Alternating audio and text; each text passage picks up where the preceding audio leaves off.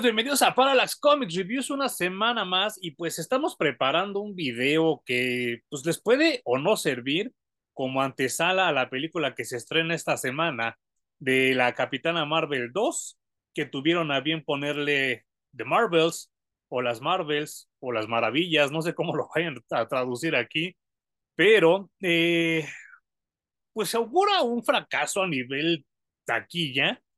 No la veo tan mal en el tráiler, o sea, por lo menos se ve que va a ser una película rápida, pero eh, yo creo que sí le va a ir muy mal en taquilla. ¿Cómo, cómo estás? Muy bien, Emanuel.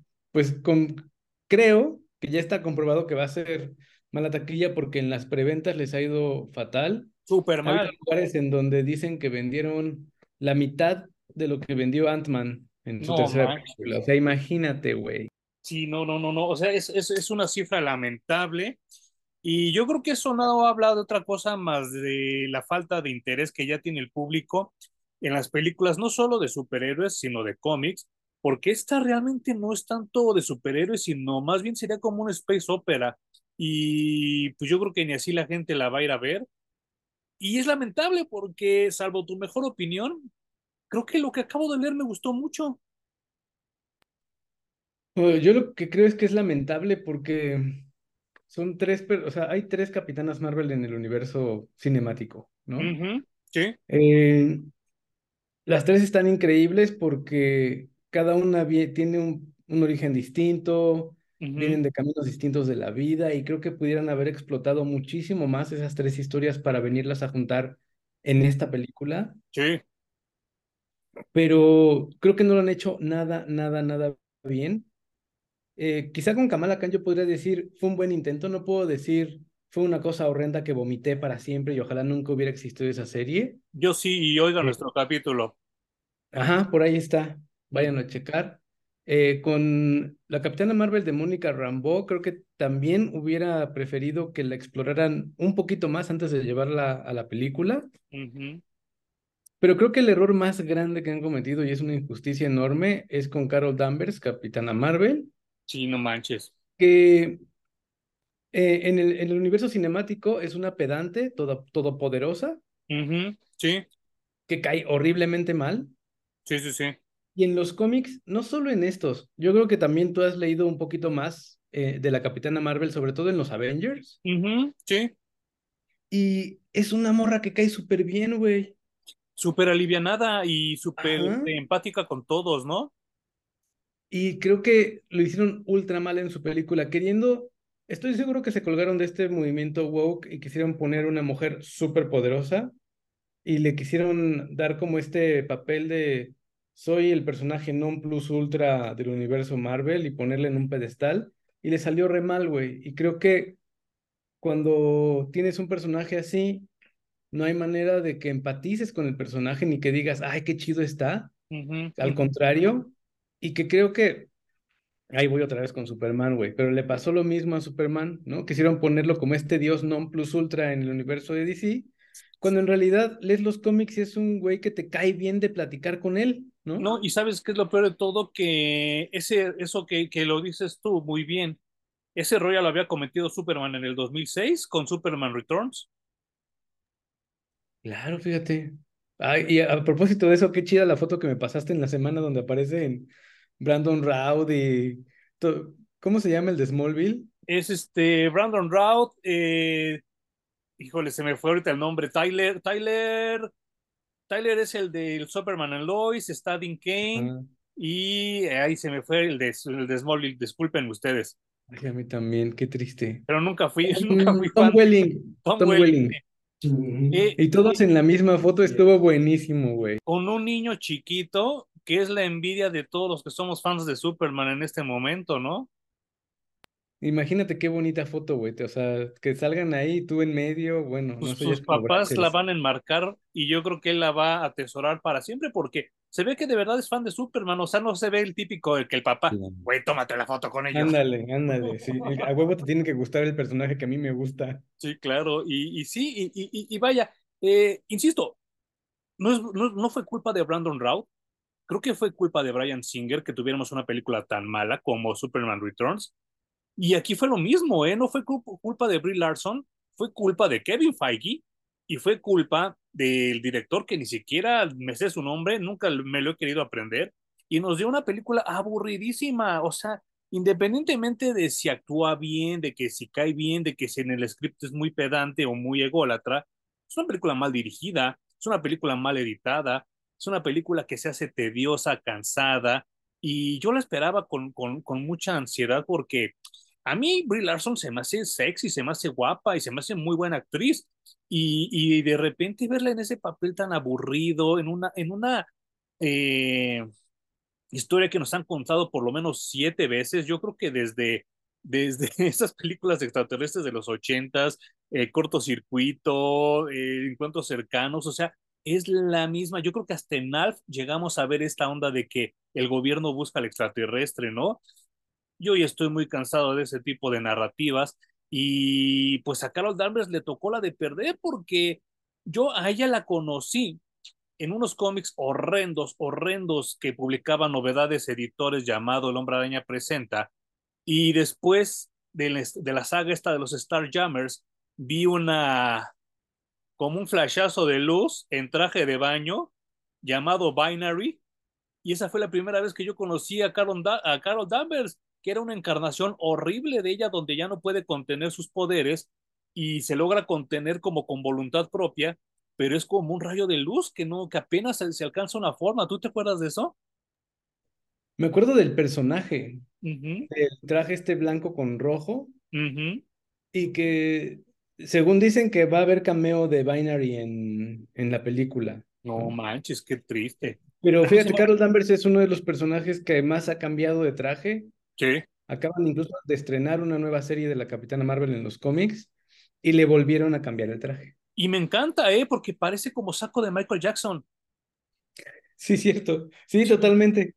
Sí, no, no, no, me súper encanta ese nuevo traje que le pusieron. Se ve muy chido. Y sí, yo creo que es de, los super, de las superheroínas, perdón, con más looks.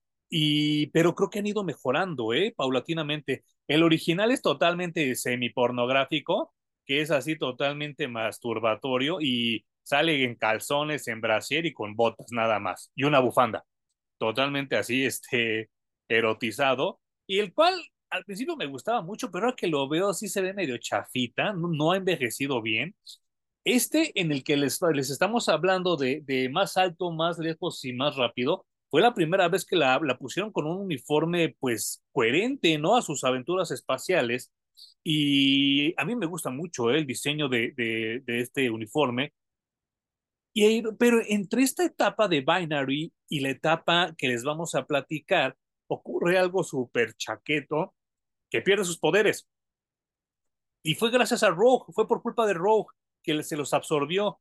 Y entonces ella ya no tenía poderes, nada más como que medio volaba, como que medio daba golpes.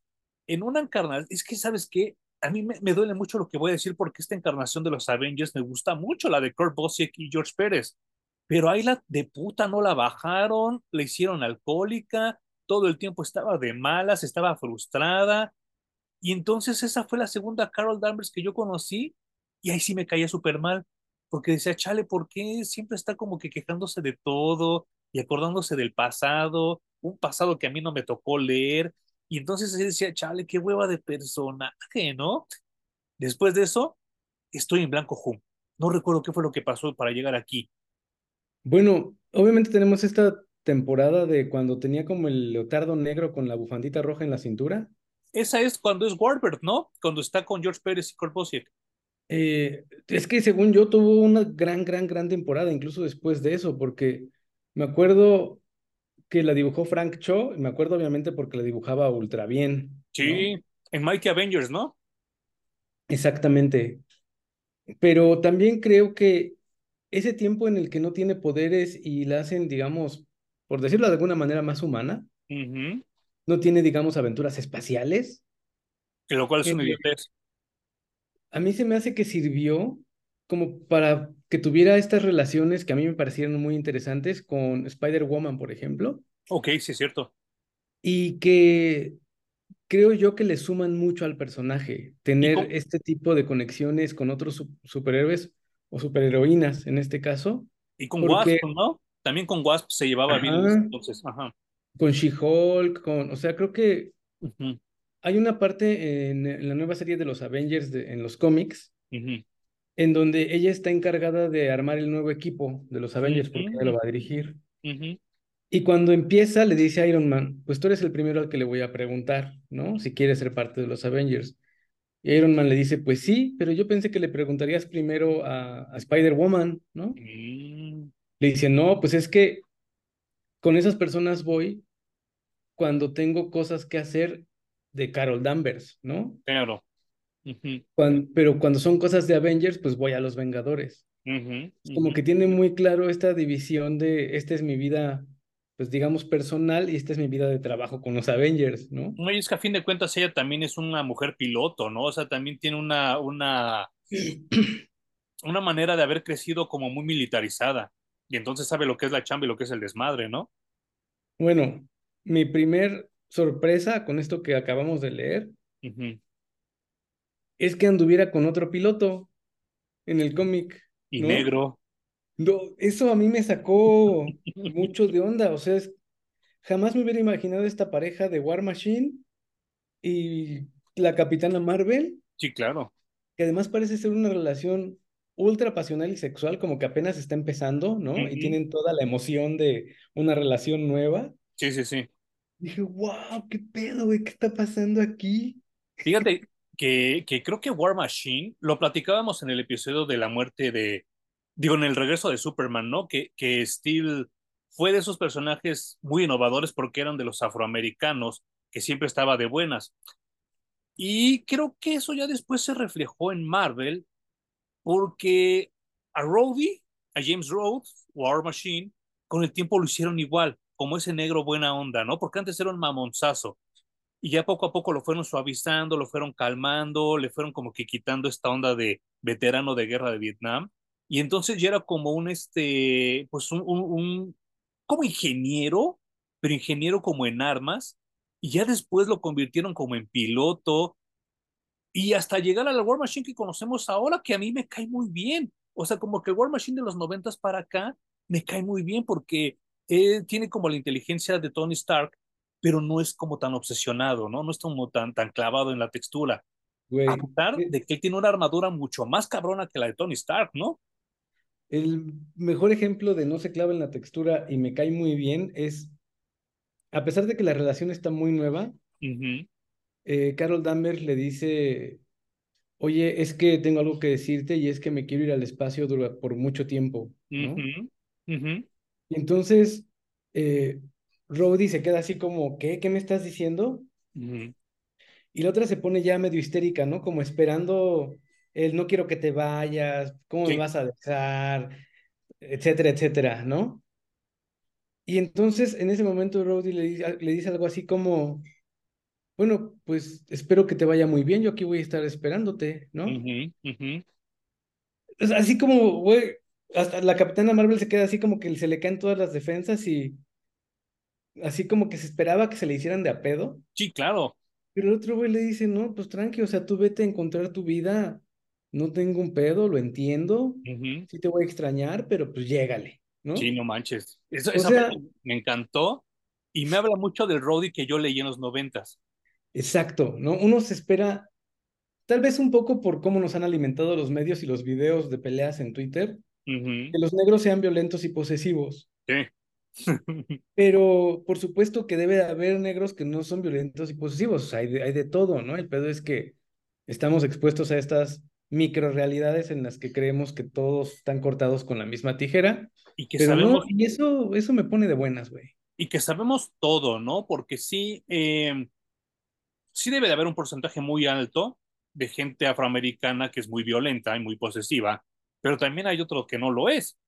Y, y yo lo agradezco porque también esto nos lo ejemplifica, ¿no? Porque, eh, insisto que James Rhodes son de esos personajes que me caen muy, muy bien. Eh, me gusta mucho el diseño de la armadura de War Machine. Lamenté mucho, no sé si te acuerdas, Hum, de esa serie pésima llamada US War Machine, que supuestamente era para adultos, pero era malísima. Y ya a partir de ahí no, no ha vuelto a tener su propio título, War Machine, y creo que sí se podría hacer algo. Yo me acuerdo que compraste muy emocionado esa serie. Y que al final estuvo súper culera, ¿te acuerdas?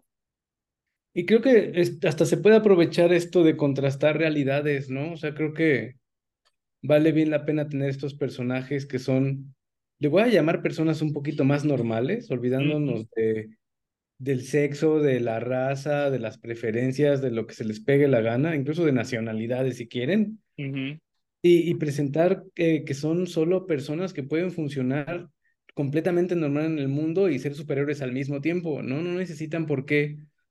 Por ejemplo, lo que le pasa al personaje de Cage es que a huevo tiene que estar enojado todo el tiempo. Sí, y haciéndola de pedo, ¿no? Y pensando en lana. Porque es de barrio, Y claro, yo en el barrio, incluso aquí, no se necesita ser negro, con que seas mexicano y vivas en el barrio, hay gente que vive enojada con la vida, güey. Y no manches. Sí. Y que se agarra a madrazos a la primera provocación y que no no le cae bien a nadie. Pero pues tampoco tiene que ser así, ¿no? Hay gente en el barrio que se la pasa muy bien. O, tampoco, o, nos, o nos vamos al otro lado, ¿no? Con Jon Stewart, que es un, es un personaje afroamericano aburridísimo. A ese güey nunca le he leído algo bueno, ¿eh? No, yo tampoco. De hecho, era mi personaje menos favorito en la Liga de la Justicia animada. Sí, hasta a veces caía mal, ¿no? De tan Sorry, manipulativo not era. sorry. Sí. Pues, eh, el, bueno, lo que te quería preguntar es que de Mighty Avengers nos brincamos, no sé cuándo, cómo ni por qué, porque sí tengo una laguna y la verdad no tuve como la, la intención de buscarlo, la verdad. Eh, sucedió algo llamado Dark Avengers, que eran los Avengers que armaba Norman Osborn. Y entonces cuando los, los Avengers verdaderos estaban perdidos, eh, no me acuerdo si fue Songbird o fue otra rubia que se disfrazaba de la Capitana Marvel, pero usaba este traje semipornográfico del cual ya, ya les hablamos. Y entonces este, ahí es donde me pierdo, porque ya no sé en qué momento regresa Carol Danvers, si se avienta un tiro con ella o, qué sucede, ¿no? Porque sí, sí fue una época medio malona de los cómics y sí me salté como varios eventos, ¿no? Dije, ay, no, qué flojera esto. Y entonces ya no supe qué sucede. Y de repente en 2014 nos vienen con esta serie y sí fue con bomba y platillo, ¿eh? Yo recuerdo que andaba yo en esos años por Canadá y te hablaban de que este iba a ser el cómic que iba a cambiar la manera en la que veíamos a la Capitana Marvel. Y creo que sí lo cumplieron, ¿eh? Porque esto fue hace 10 años y a pesar de que el, el cómic se reinicia constantemente con números unos, no ha dejado de publicarse, lo cual quiere decir que este es el Capitán Marvel más exitoso, exitoso de todos los que ha habido. Cañón, cañón. Eh, también el Capitán Marvel, Marvel original era una cosa muy aburrida, güey. Muy aburrida. Eh, esta Carol Danvers, como te digo, lo que me gusta es que cae bien, es una chava completamente como tu vecina, güey, ¿no? Uh Que te encuentras y que te da gusto saludar y que de pronto se queda a platicarte un poquito el drama de su vida, uh -huh. pero que al final pues no hay pedo, hay que seguirle dando, ¿no? Fíjate que antes de que nos brinquemos a esto, es que ahorita me llamó mucho la atención lo que estabas diciendo. Eh, hasta donde recuerdo, creo que fue Jim Starlin el que inventa este Capitán Marvel hombre venido de este planeta de los Kree. Eh, Stan Lee, bajo mi óptica, siempre va a ser un grande, siempre va a ser un chingón en lo que hacía. Y entonces él cuando inventa al Silver Surfer, hace este personaje como medio filosófico, como medio introspectivo, que todo el tiempo estaba como que cuestionándose las razones del universo y el porqué de las cosas. Siento que Jim Starlin quiso hacer esto con este Capitán Marvel y no le salió. Y entonces nos dio un personaje súper aburrido, porque mientras el. Silver Surfer recorría, viajaba y filosofaba, el Capitán Marvel solo era como una mala copia de, de, pues de hasta de Shazam, supongo, ¿no? Pues es que hasta el nombre se me, ha- se me hace bien complicado, siempre se me olvida, tengo que ir a checarlo, por eso ahorita se me desviaba la mirada. Uh -huh. Gengis Bell.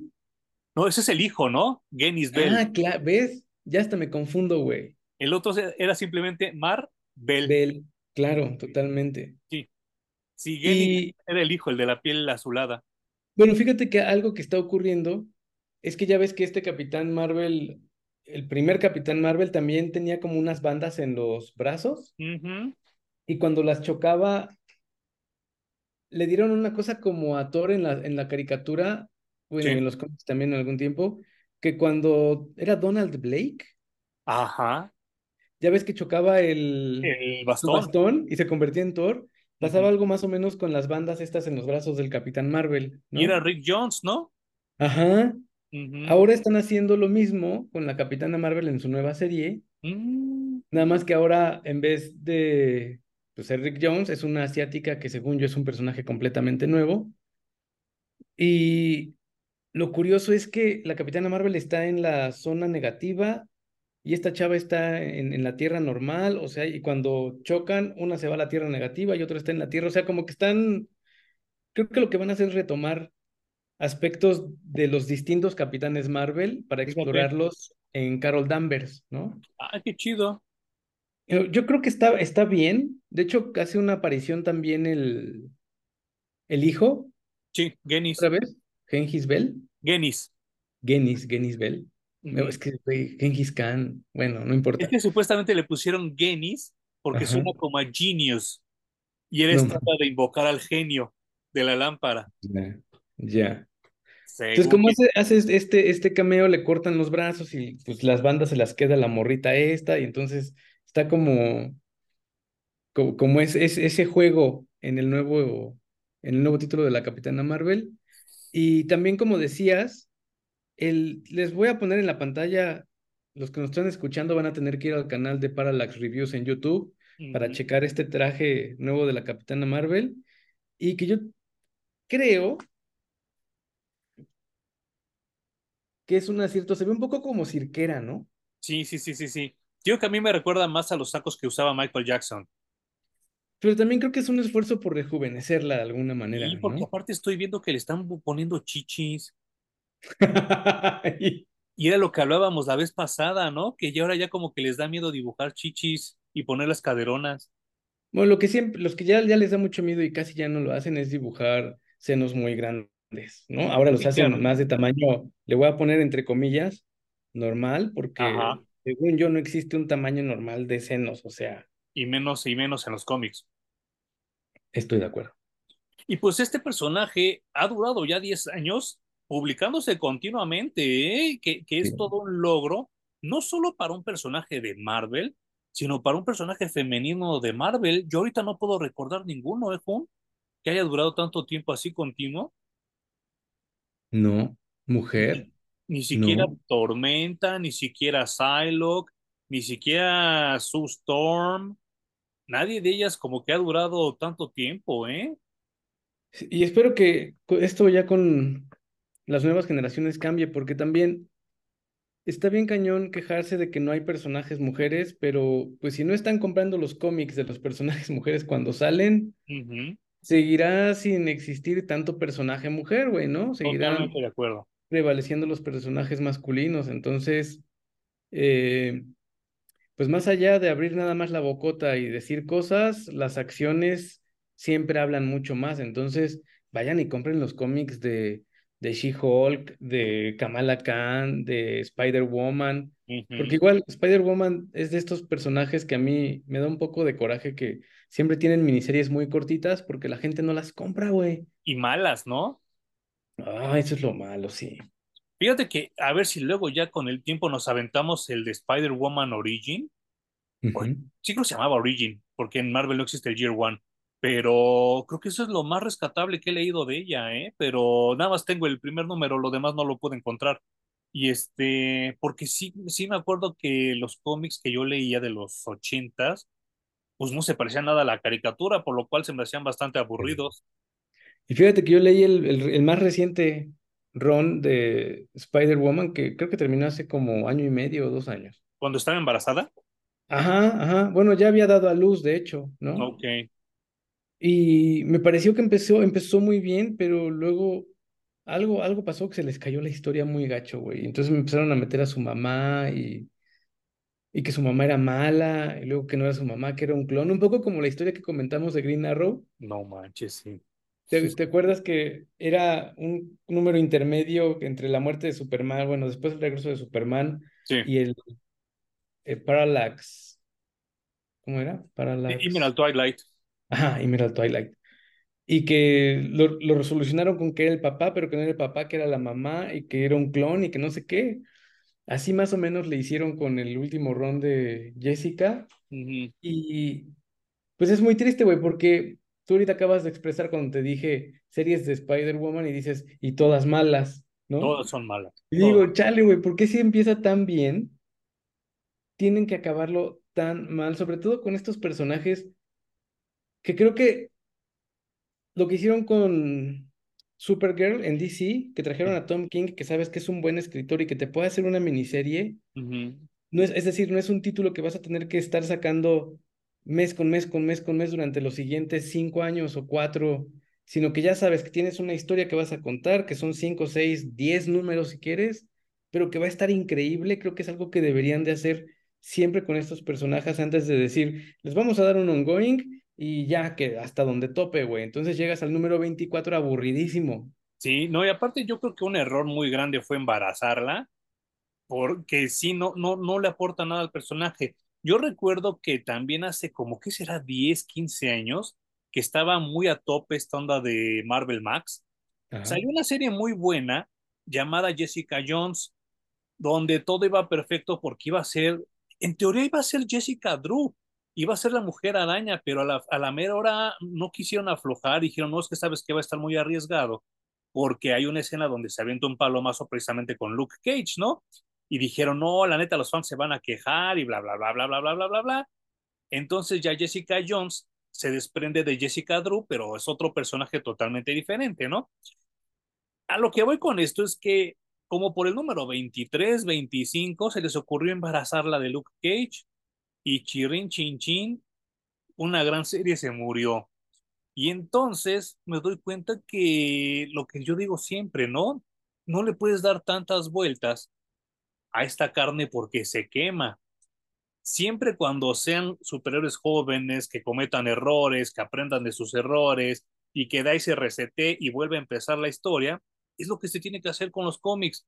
Porque si los empiezas a envejecer, pasa esto. Y yo recuerdo que pues en ese entonces estaba, creo que Straczynski, que era el, el que estaba escribiendo Alias, y le estaba yendo súper chingón en ventas, vendía más que Daredevil, vendía más que Punisher, vendía más que el mismo Luke Cage, pero cuando le embarazaron, chirrin, chin, chin, chingó a su madre todo, ¿no? Y entonces, creo que esto que está haciendo, que, que, que de paso está bien decir que tenemos, es escritora, ¿verdad? La, la de la Capitana Marvel. Sí, sí es escritura. Y lo que hace el dibujante que se llama David López, que ignoro de dónde sea, pero suena bastante latino, refrescan al personaje de una manera hiper cabrona. A mí me gusta mucho eso, güey, que el personaje se siente fresco. Uh Eh, no hay necesidad de hacerlo una chavita de 17 años para que se sienta fresco, ¿No? ¿no? Es una adulta joven y me resulta muy padre que su viaje de autodescubrimiento Uh -huh. Sea al espacio, ¿no? O sea, estoy aquí en la Tierra, me la estoy pasando bien, Uh me estoy dando con un güey con el que me la estoy pasando bastante bien, seguro el sexo es increíble, Uh -huh. pero dice algo me falta, entonces me voy a ir a mi viaje de autodescubrimiento a volar en el espacio, güey, no sé Uh -huh. cuándo vaya a regresar, y se va, y se va a encontrar aventuras, Sí, no manches. y se va a aprender, eh, pues digamos que sus límites, ¿no? Hasta dónde puedo llegar en ciertos aspectos de mi vida. Y eso a mí eh, lo contrasto mucho con el personaje que, que hemos visto en las películas. Y digo, güey, ¿en dónde está esto en las películas? Sí, Porque claro. en las películas casi que ya sabíamos que iba a llegar la Capitana Marvel Uh e -huh. iba a acabar con toda la milicia de Thanos, con Thanos mismo, Uh iba a salvar el universo y ya no necesitábamos superhéroes porque ya la habían pintado tan alto, güey, que ella solita podía partir un planeta y iba a arreglar absolutamente todo, Sí, no manches. Y esta Carol Danvers en los cómics siempre se está topando con sus limitantes y que Ujú. tiene que lidiar con ellas. Sí. Y creo que eso a un personaje lo enriquece muchísimo y las historias alrededor de eso, por supuesto, como esto que acabamos de leer, estuvo re chingón. Y sabes que también eh, yo, yo creo que llega el momento donde tanto se aferran a ciertos conceptos que la terminan cagando. ¿A qué voy con esto? Si, este, si la historia de la película de la Capitana Marvel hubiera empezado en la época en la que estamos, hubiera estado perfecto. Ah, no, pero hay que regresar a los perros noventas, ¿no? Y después regresar al pinche Samuel L. Jackson para que participe en la película. Y entonces todo ese tipo de cosas le fueron restando bien cabrón a la película, que para cuando ya empieza lo bueno, ya te dormiste, ya te jeteaste. Pero ¿cuándo, ¿cuándo empieza lo bueno, güey? Pues según yo, cuando se enfrenta al Jude Law, ¿no? Pues sí, es que, güey. eh, y, y bueno, también, aun cuando se enfrenta a Jude Law, a mí también me pareció que había momentos en los que decía, güey, ¿en qué momento ocurrió que esta vieja se hizo tan chingona? La chingona de ¿no? la pradera, sí. Eh, No, o sea, creo que esa es de mis peores películas, la tengo catalogada como las peores películas de Marvel. Y siempre pensé que estuvo metida con calzador, Sí, ¿no? manches. súper, súper a huevo. Era para competir con Wonder Woman, ¿no? De Gal Gadot. Pues es que si era com- para competir contra Wonder, Wonder Woman lo hicieron muy mal. Yo lo veo más bien como un sustituto de Superman en el universo. Marvel, Sí, con los niveles que le manejaron. Y pues me da mucho coraje, güey, porque pudo haber sido una gran película si se lo hubieran guardado y hubiera sido una adición post eh. Endgame. Sí, no manches. Y creo que desde allí empezaron, desde esa película siento yo que fue el primer peldaño hacia abajo Sí. y de ahí no han parado. Y está muy cabrón porque yo, como fu- conforme fueran saliendo las películas, las compraba yo en. Blu-ray.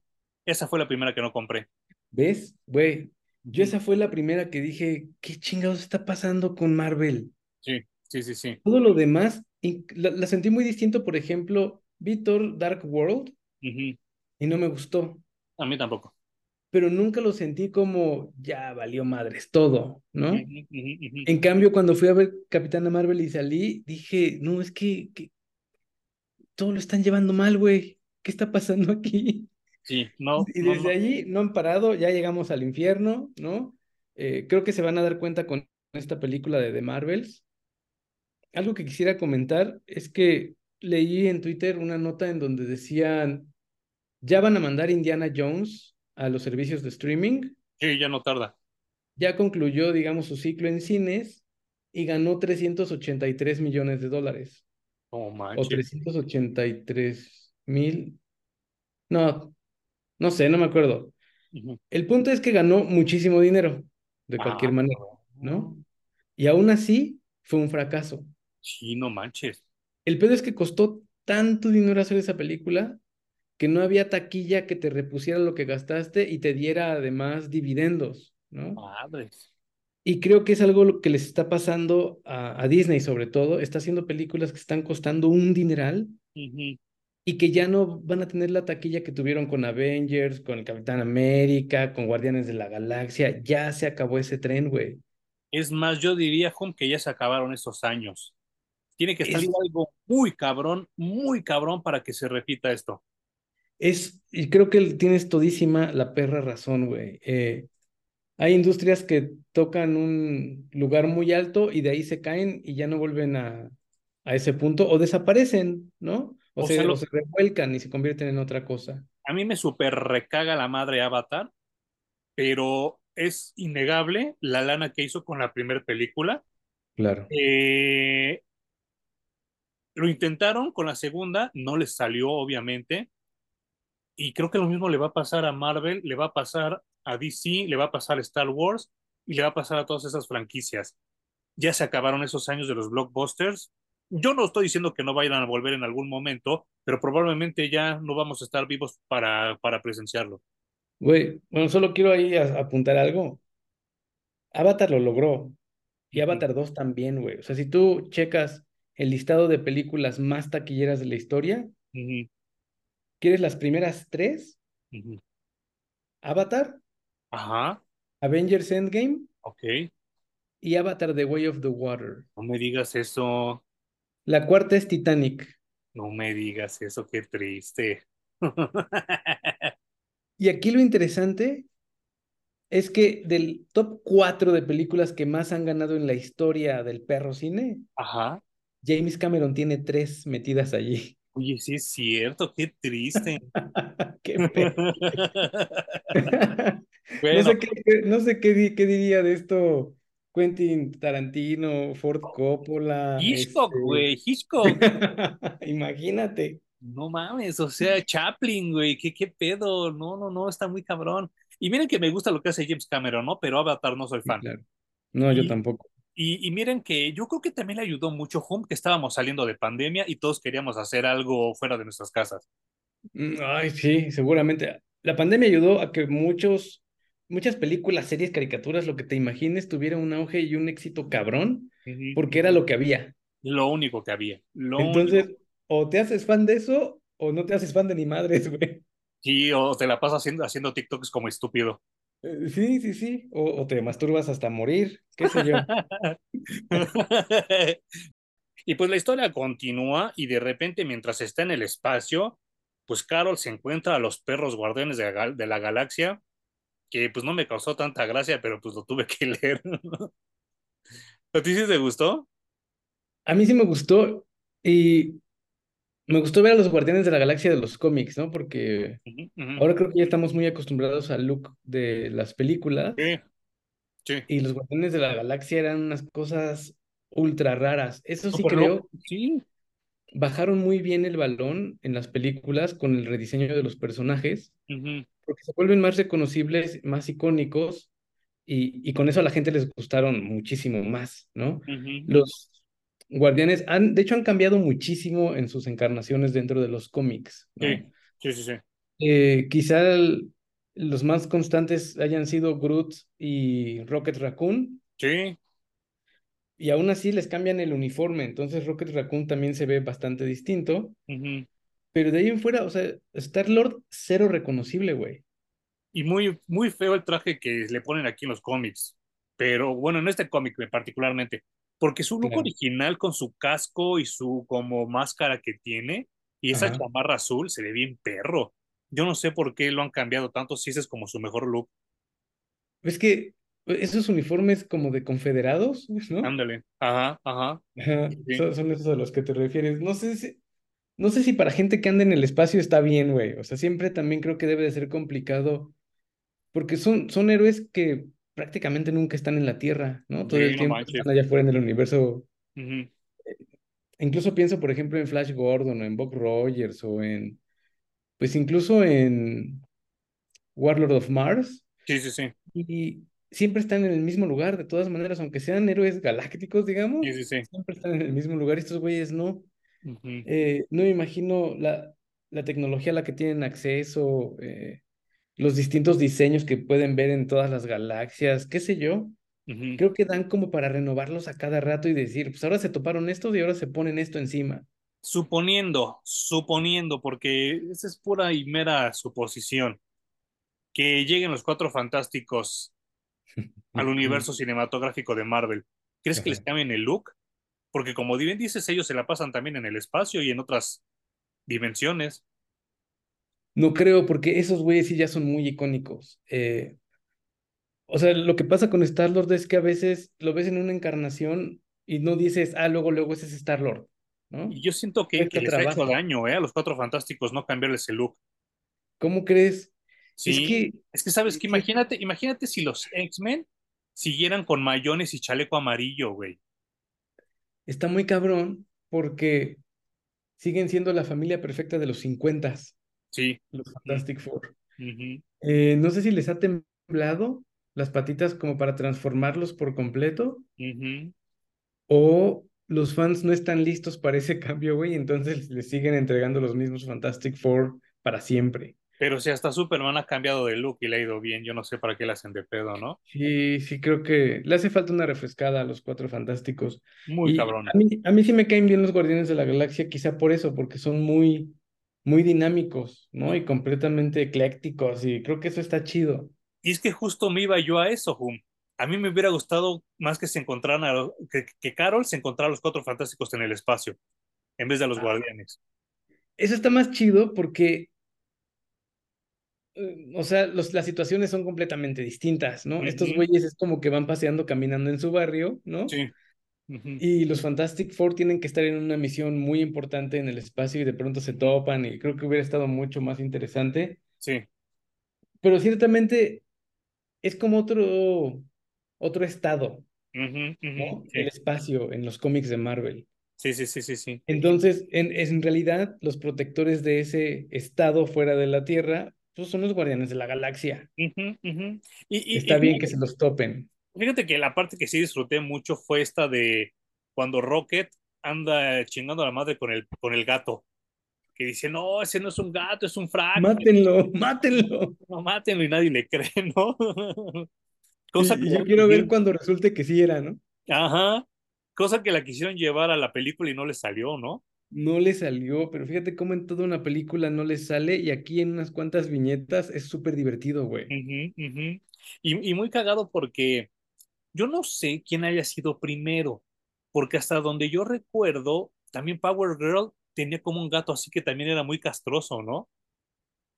Power Girl, Porque hasta recuerdo que en la JSA de Jeff Jones, claro. cuando regresa Power Girl, atrás de ella se mete ese gato.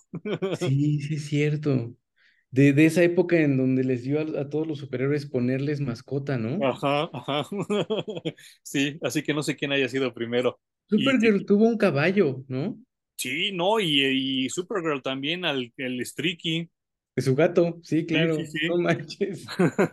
Pero qué, qué curioso de todos los animales que le puedas poner a una superheroína. Un caballo, bueno, quizás reflejando la idea de que las niñas piden un pony siempre, ¿no? Sí, sí, claro. Que por cierto, le quiero mandar un saludo por si nos está viendo de nuevo a Rod CD, que ha comentado mucho, mucho, mucho en nuestro video del regreso de Superman. Y él nos puso como varias acotaciones. Y si nos estás oyendo, te mando un saludo y gracias por, por comentar en los videos. Y de aquí, de aquí también me salto a, a que, a que a partir de aquí, la historia tiene como un giro muy cabrón y de repente, yo como fan de la ciencia ficción, así como, o sea, si soy un fan duro de la ciencia ficción y no me trago cualquier mamada como Matrix, por ejemplo, ¿no? Y entonces de repente, entre más yo leía este cómic, pues yo veía John Carter, veía Star Trek, hasta dos que tres asomos de Star Wars, y yo estaba como muy satisfecho con esta onda, ¿eh? Porque el dibujante hace una buena chamba dibujando estos ambientes como medio desérticos, como esta onda de Tatooine o como de estos planetas así como áridos que también se visitaban en Star Trek. Ujú. Y entonces yo estaba muy, estoy muy contento con esta parte, cómo se empieza a, a, a desenrollar la, la, la historia. No sé qué opinas tú. Pues es que la capitana se ve envuelta en un conflicto entre planetas e intereses económicos, ¿no? Ujú, Y aquí voy a regresar al aspecto humano del personaje. Se gana la confianza de quien tiene enfrente. Sí. El personaje es tan neta y tan transparente y honesto que se gana como a tres o cuatro personajes de distintas facciones dentro de la historia, unos eh, radicalizados, otros más como en el centro, otros de a mí me vale madre su conflicto, a mí me gusta hacer esto y aquí es en donde estoy existiendo. Y se gana tanto su confianza que terminan peleando por la misma causa todos juntos y muy a gusto, güey, confiándose uno en el otro, porque precisamente son cuatro personajes que hablan desde la honestidad y entonces desde allí hay un chingo de confianza y todo se da muy, muy rápido, eh, cosa que si en esta misma historia hubieras puesto personajes que tienen desconfianza, no funciona, no se siente natural, no dices, ah, ujú. claro, luego, luego echaron desmadre y luego, luego ganaron, ¿no? Sí, claro. Pero aquí lo plantearon tan bien que creo que con esa honestidad se ganaron también la confianza del lector de decir, claro, esto funciona, no me están tirando la historia. Y yo no sé si lo hicieron a propósito, porque lo que acabas de describir muy bien que sucede durante todo este compendio, lo mismo le pasa a John Carter en los libros y a Flash Gordon en los cómics. Esta onda de Claro. unir para defender y vencer al villano en común, lo cual también se me hizo, no sé si fue a propósito, pero si fue así, se me hizo un muy buen homenaje. Sí puede ser. Eh, bueno, y la gente que entiende de estas historias, por supuesto, ya lleva un buen rato leyendo y eso implica haber pasado por los personajes que tú acabas de mencionar, ¿no?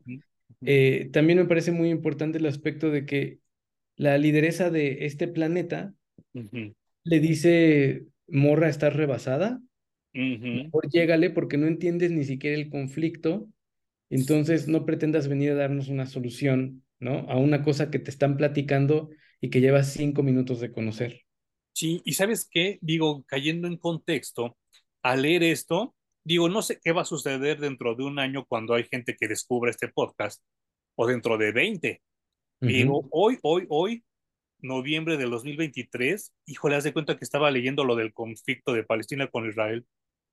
Más o menos, sí, güey, pues es que a fin de cuentas en este cómic de la Capitana Marvel el conflicto es porque reubicaron a, a los habitantes de un planeta en otro, porque el otro se había destruido por completo, entonces dijeron, miren, les vamos a donar este planeta que está en casa del carajo, en el culo del universo, Sí. y ahí los vamos a dejar. Los güeyes empezaron a morir, se enfermaron y se empezaron a morir, y ellos pensaban que era porque pues, el planeta no era propicio para ellos, ¿no? Y resultó que no, había un- una compañía que había sobornado a un, a un grupo, digamos, de estos nuevos habitantes del planeta y les dijeron, ustedes van a ser mineros, güey, nos van a sacar lo que hay ahí en ese planeta. Resultó que lo que estaban sacando era vibranium sin, digamos, la regulación correcta y entonces sacaban el vibranium y la vibración, la vibración, la radiación del vibranium hacía que se enfermaran estos güeyes. No sabían, ni se daban cuenta ni, ni qué pedo, porque todo esto es- estaba muy chueco.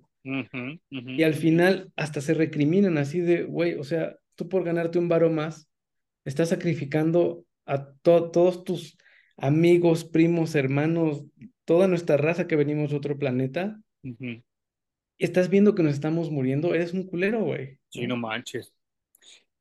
creo que está muy bien planteado el conflicto, a pesar de que son poquitos números y todo va muy, muy, muy, muy, muy rápido, güey. Sí, no manches. Y, y, y ¿sabes qué? El ritmo se siente muy bien en cuestiones de guion y creo que el dibujante hace lo propio. O sea, no, no, no, no nos da como estos dibujos como sobresaturados. Y, y, y yo tenía un poco de miedo cuando en las primeras páginas se ve como que la Capitana Marvel vive en la, en la corona del Estatua de la Libertad y hay una morrilla que está con ella, que yo hasta el momento no sé si fue como una alucin alucinación o, o, qué pedo, ¿no? ¿Qué, ¿Qué va a suceder después con ella, ¿no? Pero yo dije, chingale, se me hace que esto se va a ir muy, muy, muy al manga de mujeres, ¿no? Como esta onda que le llaman el shoujo manga, pero no, no fue así. Y entonces dije, ay, qué chido, porque sí va avanzando, va avanzando la historia. Y sí de repente como que se hace como que sus dibujos de caritas como raras, ¿no? Así de que la Capitana Marvel está desesperado, cosas así. Pero de ahí en Ah, fuera creo que está bastante bien logrado, ¿no? Bueno, esto de la morrita que mencionas, qué bueno que, que lo traes porque me parece que hicieron una manera muy original de presentar el origen de la Capitana Marvel. En una Y página. es que la niña que está con ella hace dibujos de cuál es el origen de la Capitana Marvel, ¿no? Otra vez van a tener que ir a YouTube al canal de Parallax Reviews a ver esto que estoy mostrando. No, o sea, son uno, dos, tres, cuatro paneles dibujados por un niño, en teoría, ¿no? Dentro del Sí, cómic, en el que te cuentan el, el origen así en chinga, güey. No necesitas recontarlo como en todos lados, así 20 veces, sí. o estar haciendo referencias y que el personaje tenga sus globos inmensos de texto diciendo, es que yo cuando estaba, y no, ay, qué hueva. Sí, no manches. ¿Te acuerdas cómo se burlaba Sergio Aragones de eso en Sí, claro.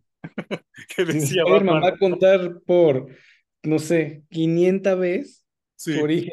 que decía Batman, esta semana no he contado mi origen, aquí voy de nuevo. Sí, no manches.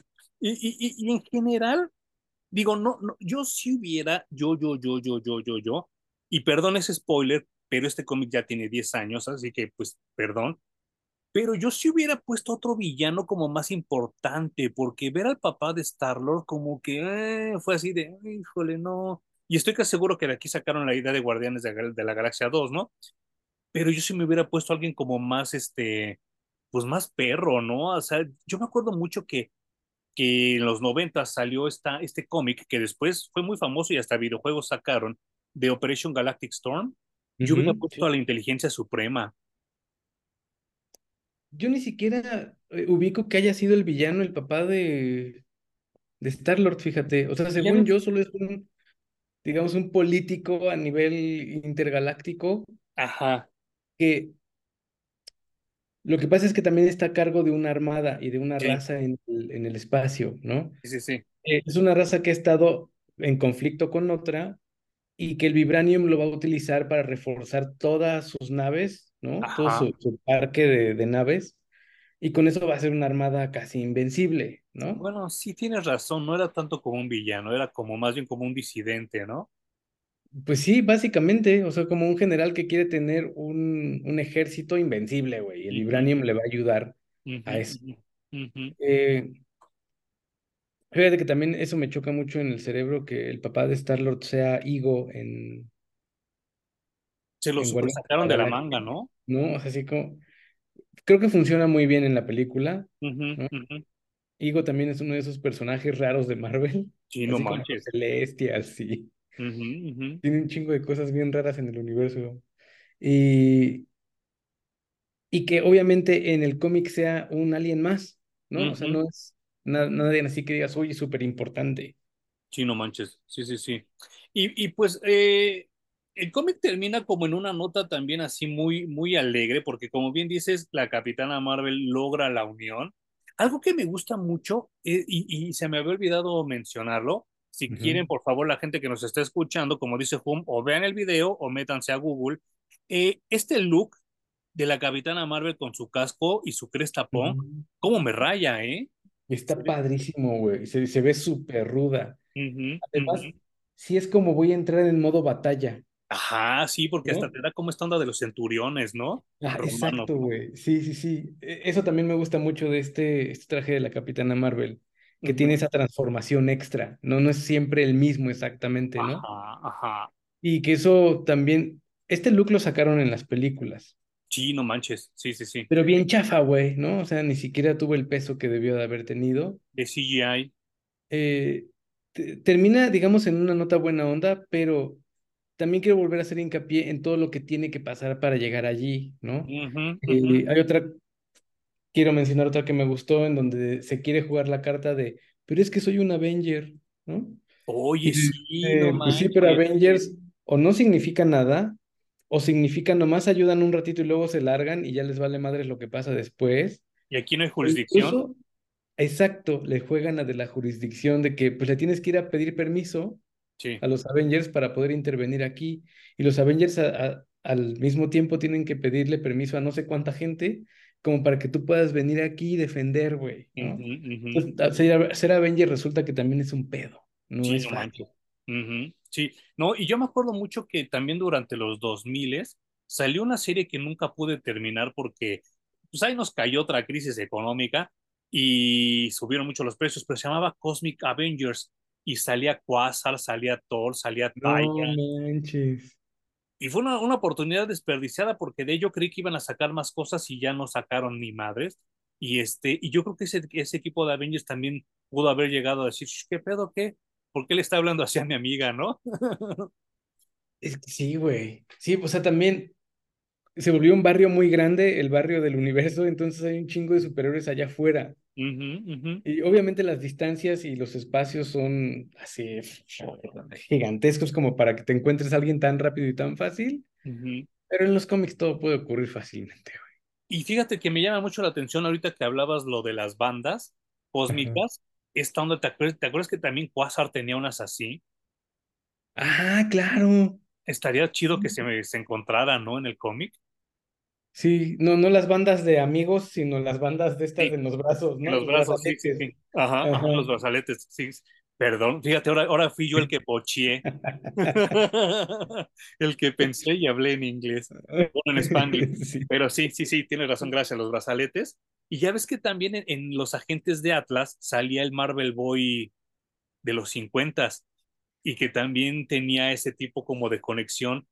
Un, desmadre así súper del espacio. Yo creo que le hace mucha, mucha falta a Marvel y a la Capitana Marvel le quedaría súper bien una historia así.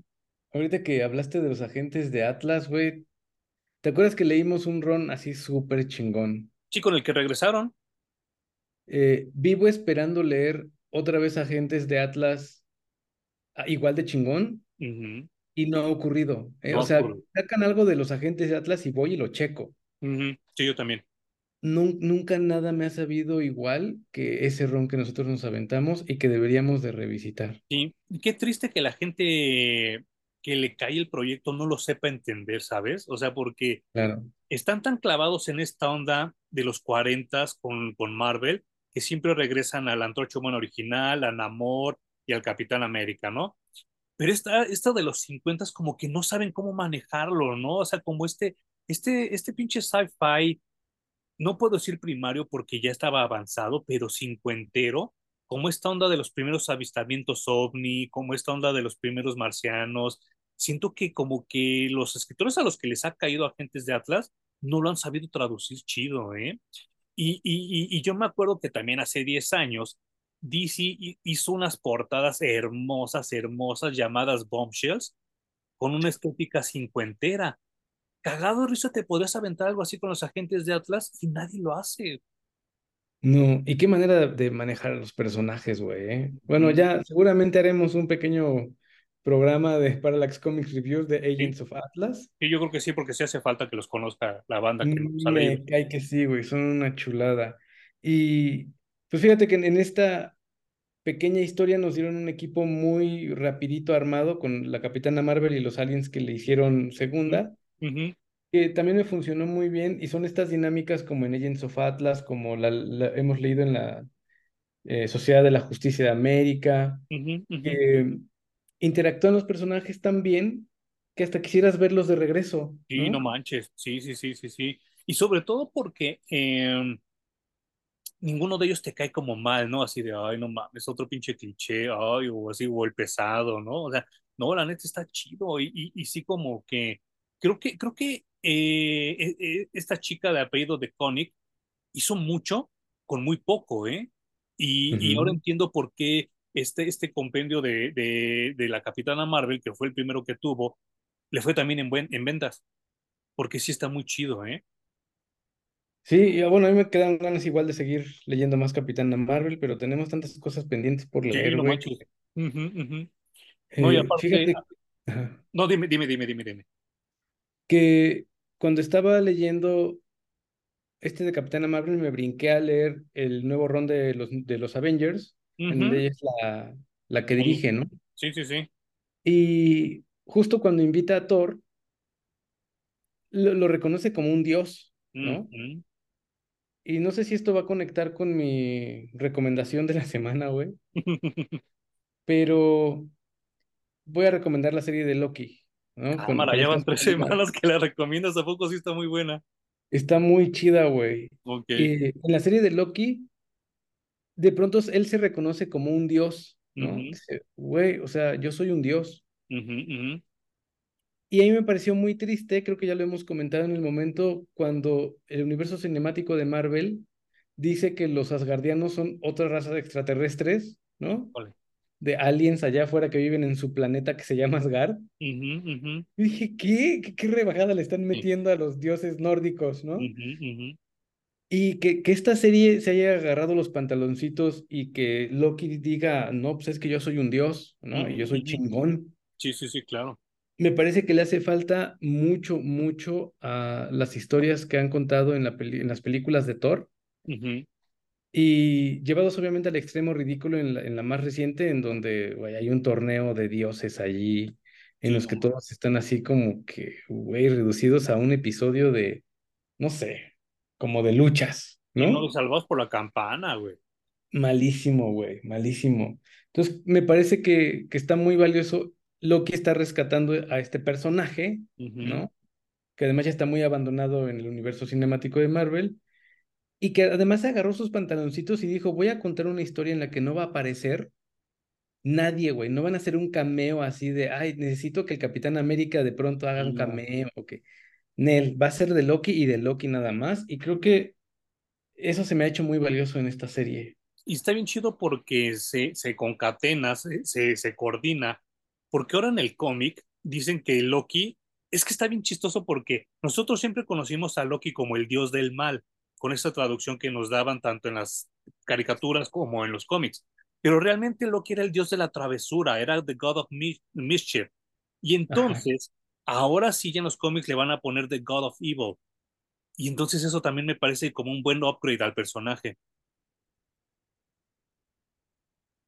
Es que, bueno, a mí no sé, güey, es que Loki nunca se me ha hecho un personaje completamente malo. Ok. No, no, no, no. Solo le gusta chingar la madre, ¿no? Exacto. Y a veces no mide las consecuencias de sus actos como alguien que hace una travesura, efectivamente, ¿no? claro. Hay, hay travesuras que han terminado en la muerte de personas. Sí, no, no, le midieron bien el, el, agua a los tamales, ¿no?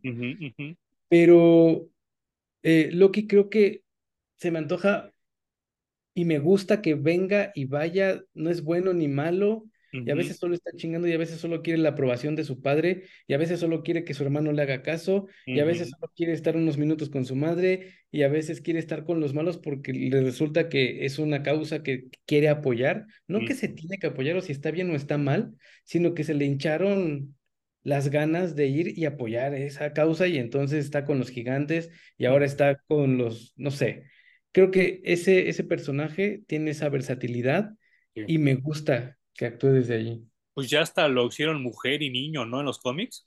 Ajá.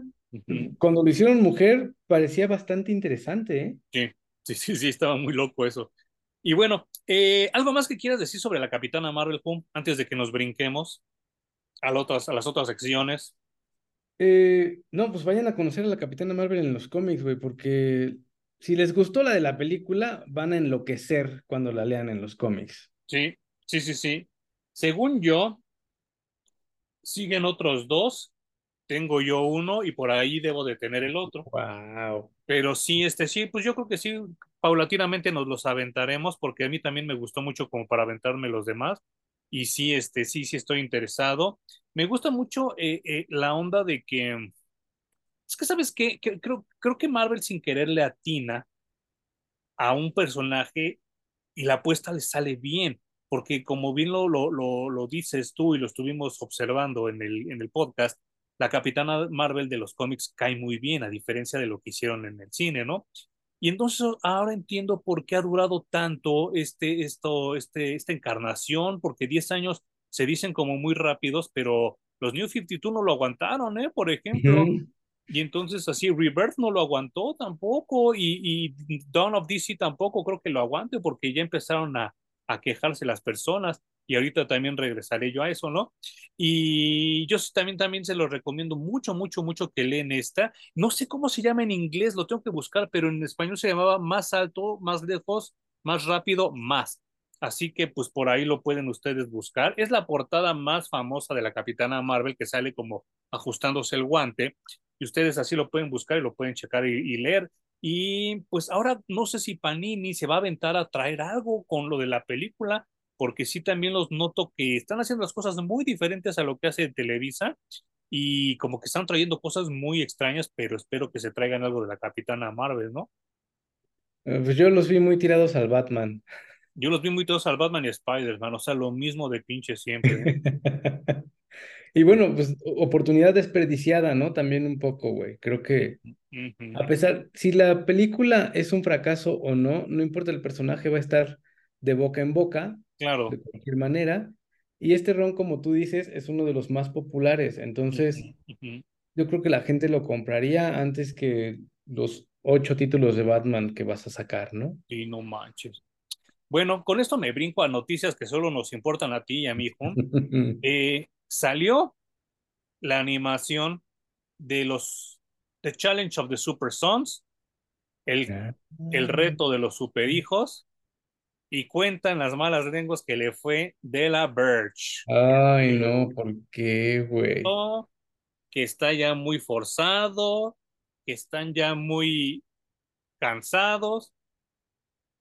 Y en parte lo entiendo, porque yo, como lo he dicho desde hace muchos podcasts, a mí no me gusta la idea de ver ni a Batman ni a Superman de papás. Dicen que hubo un error a la hora de poner las personalidades de, de, de John y de Damian y que cayeron muy mal, o sea que no les gustó a nadie la animación y se habla de que esto puede ser como el principio del fin de las animaciones de DC.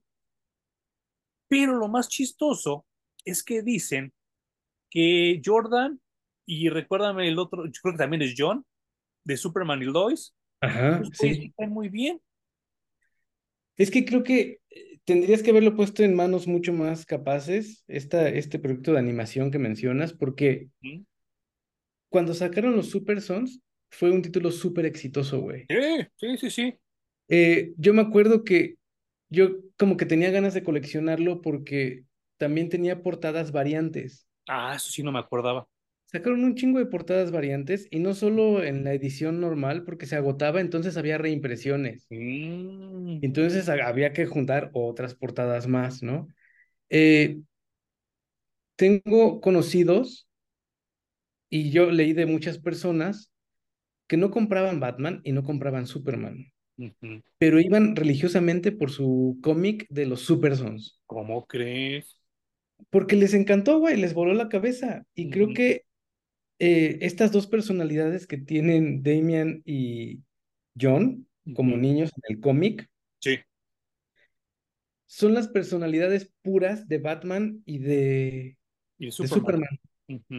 Llevadas de, vera- de verdad al, al más puro extremo, ¿no? El otro es, eh, el hijo de Superman es pura bondad y pura eh, inocencia, honestidad, y el pinche Damian es un culero de mierda, Y es una Marguetas. Ajá, que cae terriblemente mal. Eh, obviamente con esta voluntad férrea del, de la bondad y la honestidad y el- de Superman, pues al- alcanza para que John sea amigo de Damian, ¿no? Sí, sí, sí, sí. Y esa dinámica que se dio de cómo esta bondad y honestidad le van rascando a la piedra que es Damian y de pronto suelta como eh, la luz que tiene dentro y la buena onda y como que sí le importa y como que sí quiere ser humano, ¿no? Básicamente. Sí. A la gente le gustó mucho, güey. Y Mm, creo que ahí estaba lo valioso de la, de la serie, que efectivamente los escribían como niños, no los Sí, escribían como claro. adolescentes. Ujú, ujú. Ahora que los hicieron adolescentes, yo he leído historias en las que están implicados los dos y me da mucha hueva. Sí, no Está mames. terriblemente malo, güey. Pero cuando estaban escritos como niños, güey, qué divertido era ese título y qué mal, qué triste que no lo hayan sabido traducir a, a la animación. Y, y lo peor de todo que es, eh, las animaciones de DC no creo que sean baratas de producir, ¿eh? Entonces se han de haber gastado una lana, todo, todo, todo, todo en hacerlas. Güey, y también creo que deberían de saber elegir los proyectos que van a animar. Ujú. Sí, sí, sí, sí, No sí. lo han hecho muy bien. Y eh, en este mismo tenor de los hijos y la segunda noticia que te traigo, que solo te importa a ti y a mí, a Tom King le está yendo de la verga, de la verga en las ventas de Wonder Woman, con No, ¿cómo crees? Si yo he leído que ya hasta entraron a reimpresión el uno y el 2. Yo leí que está muy extraño, que la gente no lo está sabiendo entender y que se, le está, se les está haciendo pesado. Yo no lo he leído, no puedo opinar. Solo les estoy compartiendo la noticia que yo leí y que la gente está un poco decepcionada de Tom King, pero eso mismo lo he leído, Hum. Esa misma noticia la he leído con Miracle Man, con Adam Strange y con el que nos aventamos, que ahorita se me fue su nombre, El de Human Target. Human Target. Siempre que Tom King eh, eh, empieza a escribir algo, la gente le tira el chingo de mierda y al final, no mames, está bien cabrón, está bien chido, sí. Así que ahorita ya no sé a quién creerle.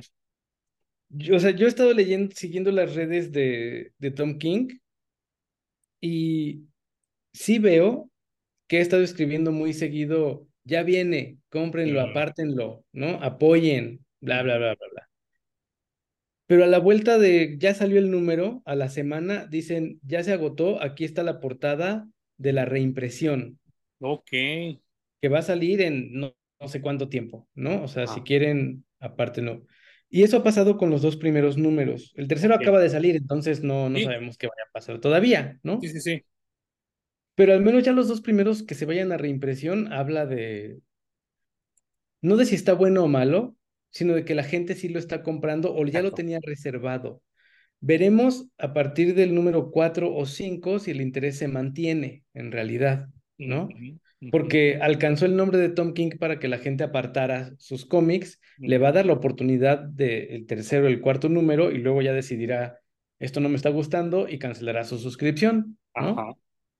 Y, Pero estamos creo que hablando de, de Wonder Woman que con trabajos puede mantener dos títulos, ¿eh?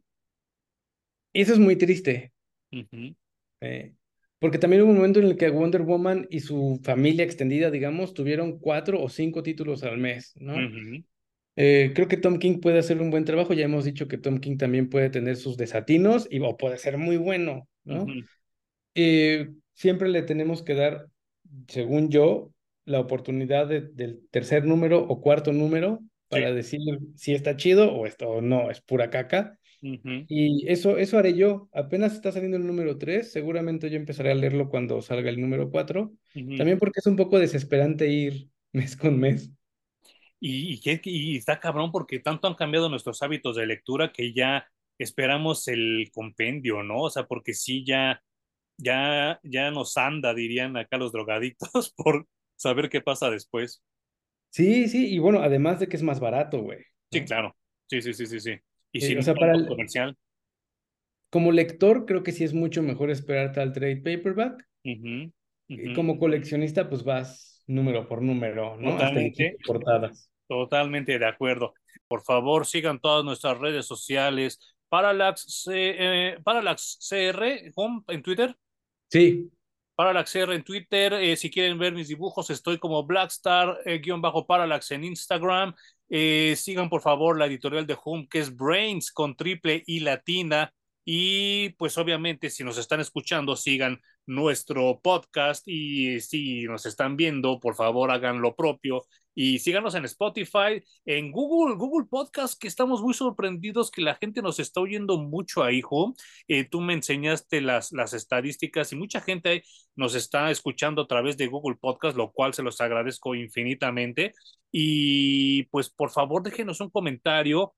Si ustedes tienen Spotify, hay una opción que dice, ¿qué te pareció el show? Y este, ustedes pueden comentarnos ahí, pues, qué les, qué les gustó, qué no les gustó. Obviamente todas sus sugerencias serán perfectamente ignoradas. No, no es cierto. Claro, claro que las tomaremos en, cu- en cuenta. Y este, y pues por favor coméntenos porque nos gusta mucho que nos den este feedback, esta, esta retroalimentación en este tipo de, de, de- temas, porque pues para, para mí, para Home es como, como una plática que tenemos siempre cada que nos vemos. Muchas veces Ujú. eh, pues está bien cabrón porque tenemos más- 30 años de conocernos casi, el siguiente año ya van a ser 30 y cada que nos vemos nos, nos gana el chisme y es lo que estamos grabando, es lo que compartimos con ustedes, nuestras, nuestros chismes de las cosas que leemos, que vemos y todo esto. Así que pues si ustedes quieren comentar como un tercer participante, como un tercer invitado, adelante, pues estaremos muy contentos de los, ¿verdad, Juan? Ah, claro que sí, güey. Les, les traemos estas pláticas un poquito editadas porque siempre hay mucho de compartir vida, aparte de los cómics, ¿no? Que regularmente se pone muy densa la plática cuando compartimos cosas de vida, Sí, pero sí disfrutamos un chingo, o sea, no, nos- no nos cansamos de platicar de lo que se nos ocurre en el momento en realidad. Y, y, y vaya, eh, yo tengo una recomendación y una antirecomendación de la semana. ¿Quieres empezar tú, Hum, o, o cómo Pues las yo ya di mi recomendación, sigo recomendando Loki, le falta un episodio, Sale mañana, ¿no? ajá, mañana por la noche, y que también tengo que decir que se pusieron sus pantaloncitos para decir, ya, o sea, solo son dos temporadas, aquí se acaba, ya no hay más, ¿no? Lo cual lo agradeceremos mucho, mucho, mucho, ¿eh? Para siempre, no alarguen más las cosas. ¿Y tienes antirecomendación? Sí, desgraciadamente, la serie de The Boys es una serie que me ha gustado mucho y que sigo desde el principio, Sí. ¿no? Ya también reseñamos el primer volumen de The Boys, que ta- chequen en el podcast, ahí lo van a encontrar. Y estaba muy emocionado cuando dijeron que iban a sacar esta serie que se llama Generación B, V, ajá. porque dije, está bien chingón que van a explorar eh, los superhéroes en un setting de universidad, de adulto joven, de me estoy despertando a la vida y me tengo que enfrentar eh, a que vivo en un mundo de humanos, pero tengo superpoderes, ¿no? Yo no me imagino, eh, por ejemplo, una dinámica de bully y de buleado en, un, en una universidad donde haya superhéroes, ¿no? O Claro. el acoso a las chavas, o que las chavas puedan decir basta porque tienen superpoderes, ¿no? Y no siempre los hombres tienen los mejores superpoderes y las mujeres la- los superpoderes chafas. Sí, claro. Eh, No ocurre así. Y yo estaba muy emocionado porque iban a explorar todo eso y a la mera hora nos dieron un spin-off que tiene demasiado que ver con The Voice.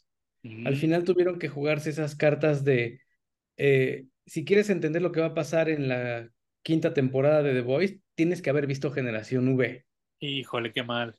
Y dije, chale, güey, qué, qué terrible. Eh, seleccionaron, igual que en The Voice, unos cuantos protagonistas nada más. Cuando tenían toda la universidad entera de jóvenes superpoderosos, güey, los politizaron, ¿no? Entonces van en contra de las malas prácticas de la universidad, contra estos cuatro o cinco personajes que son los protagonistas. Sí, me dio muchísima hueva. Eh, es mi antirecomendación. Sin ser ultra mala, creo que desaprovecharon esa oportunidad. Entonces no es mala, pero sí es totalmente inconsecuente. Y sabes qué, en el cómic ellos son como los Titans, ¿no? Sí, creo que en el cómic está un poquito mejor. También está muy por encimita, ¿no? Nada más en el cómic. Pero creo que explora mucho más esto de ser adolescente con superpoderes. O sea, ¿tú te imaginas nuestra adolescencia con superpoderes, güey? Oh, no, no manches. No me la imagino con celular, güey, porque imagínate todo el desmadre que hubiéramos hecho. Hubiera sido un desastre. Hubiéramos matado a alguien. o a alguien, sin duda. a nosotros mismos, güey. Nos hubiera, no sé, hubiera sido una cosa impresionante y yo esperaba eso de esta serie, no me lo dio. Pues no recomiendo que vayan a checarla a menos que sean ultra fans del universo de The Boys. Qué triste, qué triste. Pues fíjate, yo tengo una antirecomendación y una recomendación y media. Me explico. Ay, cabrón. Mi recomendación es, eh, después de 10 años, pude por fin ver toda la primera temporada de Arrow. Y es es, en este momento podría decir que esa primera temporada es la mejor serie de superhéroes que he visto en mi perra vida. O sea, muy, muy cabrón. Y con eso, con eso entiendes por qué el Arrowverse tiene el peso en la historia de la humanidad que, que tiene. Totalmente, totalmente. Es una serie que no solo respeta al personaje de Oliver Queen, sino respeta todo su entorno. Eh, a los personajes les llaman como se les tiene que llamar, a excepción de Arrow, pero hasta donde voy yo, este, le llaman el encapuchado, ¿no? Le llaman The Hood, pero obviamente haciendo referencia a Robin Hood. Pero sale Huntress y le llaman Huntress, sale Deadshot y le llaman Deadshot, sale, salen así, un, sale de Royal Flush Gang, que son esos villanos culerísimos que se visten como de cartitas y les llaman de Royal Flush Gang. O sea, todo se hace con respeto, a diferencia de lo que hizo Snyder y a diferencia de lo que hizo Nolan de, en vez de decirle Superman, el hombre de acero, y en vez de decirle Batman, el caballero nocturno. No, aquí sí les dicen por su nombre de cómic, lo cual para mí es genial. Y Home, después de Riverdale, híjole, estoy hipnotizado porque todas las chavas que salen aquí son un bombonzazo, ¿eh? Todas. De verdad, no me acuerdo si sale Felicity Jones en, desde la primera temporada. No. ¿Y, quién es Felicity Jones? Me suena mucho. Pues es otro de los personajes. Hace cuenta que cumple como el papel de Oracle. Ah, claro. En el Arrowverse. Pero es que, eh, es que, es que creí que la Felicity, Felicity Jones es una actriz. La chava que dices tú se llama Felicity Smokes. Ajá, tienes toda la razón, güey. Una, una, una nercita güera que está deliciosa. Sí, sí, sí, sí, sí, sí, sí. La escribiste muy bien, sí. Puta, no, no. Bueno, güey, y, delicioso el pinche arro, güey, que se la pasan exhibiendo los músculos, ¿no? Y, que, y que se ve que sí es cuerpo de ejercicio de la vida real, ¿no? Porque cuando lo ves hacer sus hazañas, se ve que es él, o sea, no es un stunt. Y se ve que esos músculos que tiene no son inyectados y que no son así este, implantados, son músculos de ese cabrón, del Steven Amell, que sí, de verdad, sí está muy Está de muy buen ver, güey. Además estaba como en sus veintitantos, yo creo, güey. Sí. porque ahorita ahí está gordito. Y pues, deja tú lo mamado, también estaba re guapo, güey. Sí, sí estaba galán. Sí, sí, sí, sí. Eh, sale otro personaje llamado Deagle, que también es un afroamericano, ah, que cae muy bien, porque es muy alivianado, muy inteligente. En general, me gustó mucho, mucho de pe a pa de la primera a la segunda, digo, la, del primer al último episodio me encantó la perra serie, pero mi antirecomendación hasta el momento es la segunda temporada. muy mala. Voy como en el quinto capítulo y va malísima la temporada. Fíjate que ahí me perdieron justo en las... Terminé la segunda temporada, güey, pero ahí ya me perdieron, ¿no? obviamente fui a revisitarlo de vez en cuando y me enteraba más o menos de qué pasaba, ¿no? Ujú. Eh, pero al menos su primera temporada me, me atrapó muchísimo. Me pasó lo mismo que con Flash, ¿no? Sí, La sí, primera temporada es una chulada, güey, y ya después viene la segunda y brr. Pero a diferencia de Flash, Arrow sí a partir de la, creo que cuarta temporada, retoma buenas ideas y buenas historias. Qué bueno, porque sí tengo hasta las 5. Y ya después lo demás me lo voy a aventar en HBO Max, que ya les diré eh, cómo, cómo acabé, ¿no? Pero sí, bastante contento con la primera, un poco decepcionado con la segunda, porque la Nerd, sabrosa, deliciosa, ya no se ve Nerd, para empezar. Luego, Ay. ¡ay! Amigo, por favor, no mates a nadie. Y el otro va el otro pendejo, ya, ya no voy a matar porque mi amigo me lo pidió. Y yo dije, ay, no mames, ¿no? Eso sí, estoy ansiando, saboreándome, ver cuando esta chava eh, Dinah Laurel Lance, Ajá. de vista de Black Canary, ya lo estoy así, miren, saboreándomelo, espero que llegue pronto. Pero sí, hasta el momento la segunda temporada me ha, me ha dejado raspones y dije, ay, ya me la voy a tener que aventar así. Diría el síguele, síguele. diría el Hun, me la voy a aventar en fast forward. Sí, dale, güey. Y también mientras haces otra cosa, ¿no? Porque eh, lo que tienen estas series del CW es que también son medio light. Sí, No, sí, no son series que tengas que tener tu, tu atención completa puesta en la televisión, en la pantalla. Sí puedes distraerte y de- después retomar, no te pierdes de mucho. pero me sorprendieron, Hum, porque ya lo he comentado en los episodios que hemos hecho de Green Arrow, que yo sí soy fan de Green Arrow. Y Claro. entonces también me andaba yo lamiendo los bigotes, esperando a ver a Shadow. Y entonces sí sale Ah, Shadow. sí sale La Shadow. quiero ver arreglada porque hasta el perro momento la he visto en la isla, pero la quiero ver arreglada y digo, ah, a ver, puto, sí, porque sí. Las asiáticas saben que es de mis platillos favoritos. Y mi media recomendación, Home, ya para irnos a, a la Verge, es, salió el especial de South Park del Panderverso.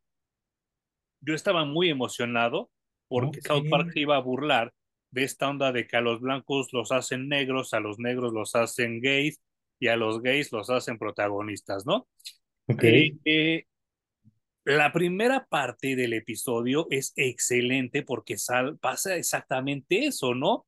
Todos los niños de South Park son mujeres y no solo son mujeres, sino son mujeres de la diversidad, ¿no?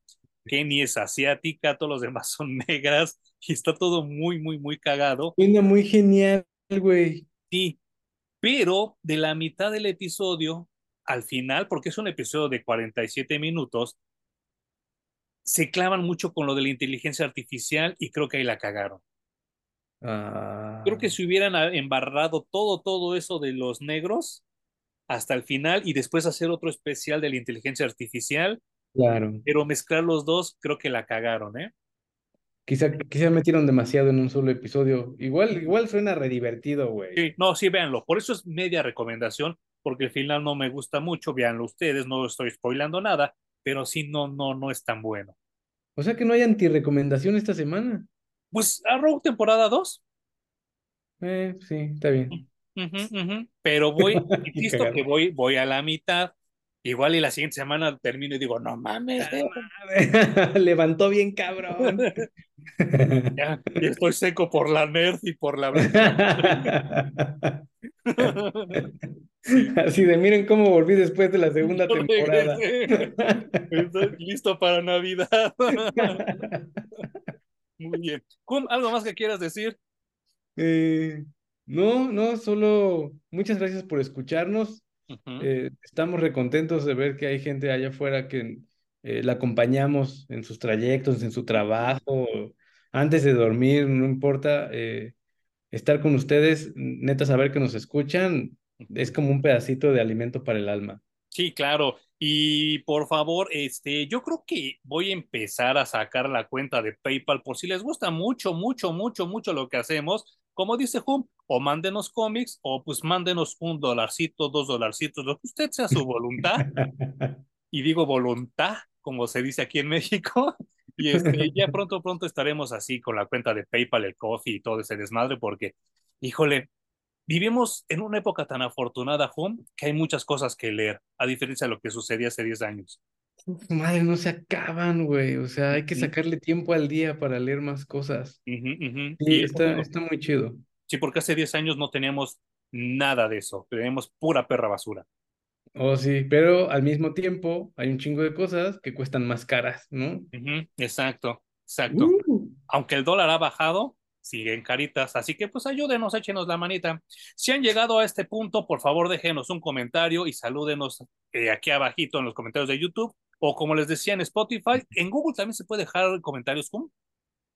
No, creo que no. Pero si no, vayan a Twitter y déjenos un besito que... Uh -huh.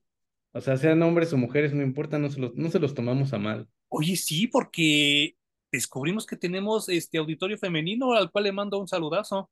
Poquito chiquito, pero igual las queremos mucho.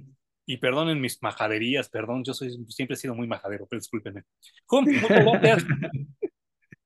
gracias. Y nos vemos la siguiente semana en Parallax Comics Review.